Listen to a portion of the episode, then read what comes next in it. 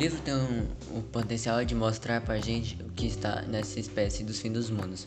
Como é, como é possível que um conjunto de culturas e de povos ainda seja capaz de habitar uma cosmovisão, habitar um lugar neste planeta que compartilhamos de uma maneira tão especial, em que tudo ganha, ganha um sentido. As pessoas podem viver com o espírito da floresta, viver com a floresta, estar na floresta.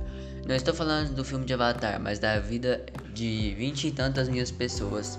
Bom dia, meu nome é Nicole e vou falar um pouco sobre o livro Ideias para Adiar o Fim do Mundo. A natureza está sendo destruída sem ter a opção para se defender. A subjetividade é o nosso ponto de vista, nossas ideias.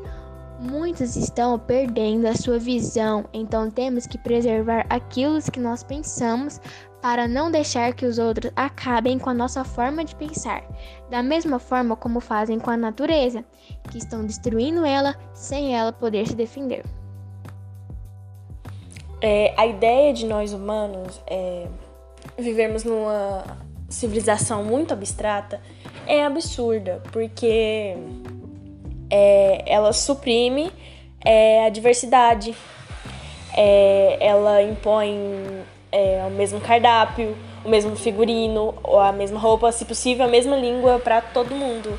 E, tipo assim, não é muito legal. Oi, meu nome é Camila Eduardo, primeiro ano mecânica. De acordo com a Hilton Krenak, cantar, dançar e viver a experiência mágica de suspender o céu é comum em muitas tradições.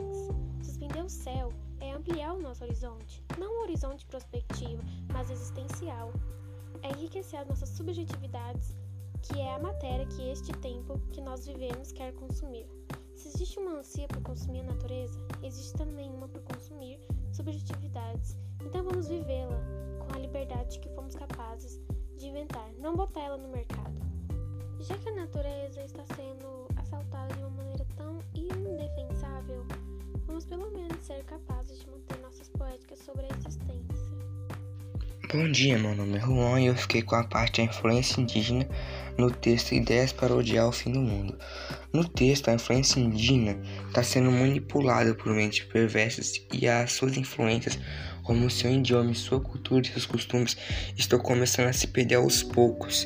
E isso é importante, a experiência de nossa própria circulação pelo mundo. Não como uma, como, não como uma metáfora, mas como uma ficção.